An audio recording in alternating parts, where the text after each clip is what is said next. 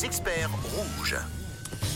C'est le moment de balancer ces petits soucis du moment euh, avec euh, notre expert. Aujourd'hui, nous parlons de psychologie, de notre morale aussi. Oui, ce matin, on parle de vous, de vos interrogations avec Julien Borloo, notre expert psychologue.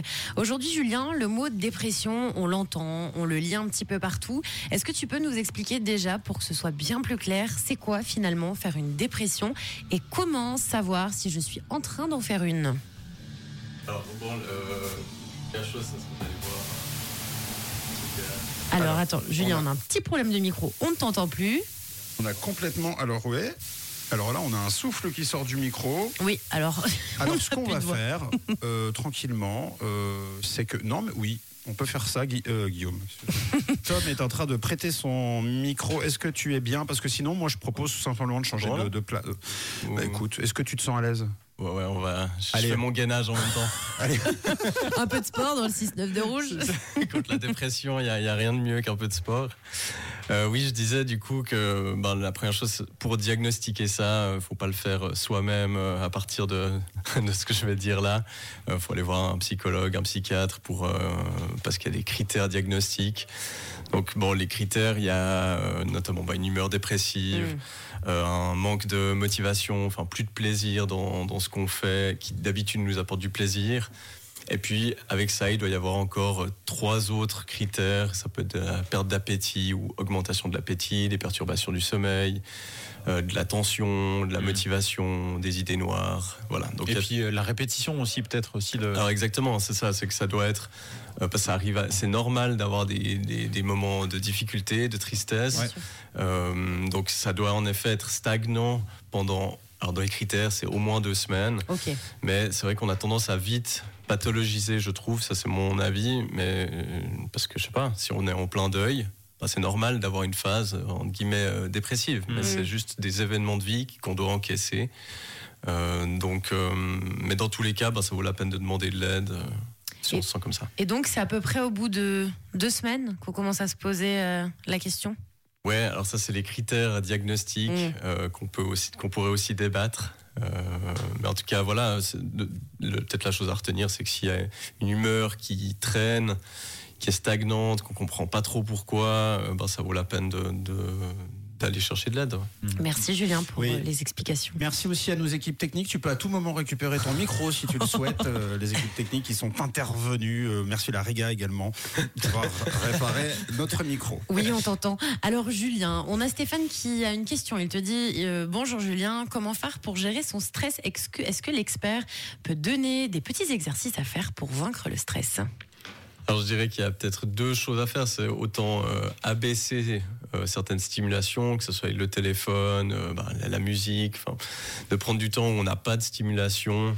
Euh, on peut aller juste se balader dehors ou euh, passer du, temps calme. Et puis, bah, il y a aussi le côté, euh, ben, le meilleur anti-stress, je pense, c'est le sport, l'activité physique. Euh, donc, aller courir ou même juste marcher, euh, bouger le corps, ça va être la meilleure manière de l'éliminer.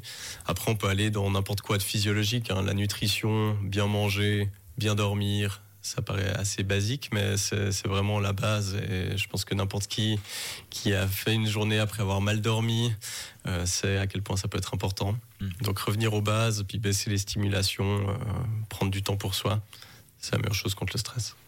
On a une autre question, euh, Julien, poser, notamment par rapport à la, date. On est euh, le 20 novembre, donc on arrive gentiment à la fin de l'année, l'heure à peu près de faire les, bilans et, de commencer à réfléchir aux premières, euh, finalement, aux premières résolutions qu'on va pouvoir prendre pour, pour la nouvelle année.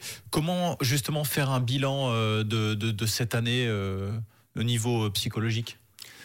Ouais, alors moi j'aime bien en faire, en tout cas personnellement, en prenant les différents domaines qui sont importants pour moi. Donc je vais prendre, je sais pas, ben, mon travail, euh, mes relations, euh, mon couple, mon sport, etc. Et puis j'essaie de voir euh, Mhm. qu'est-ce quelles étaient mes, mes petites victoires, quels sont mes points de frustration.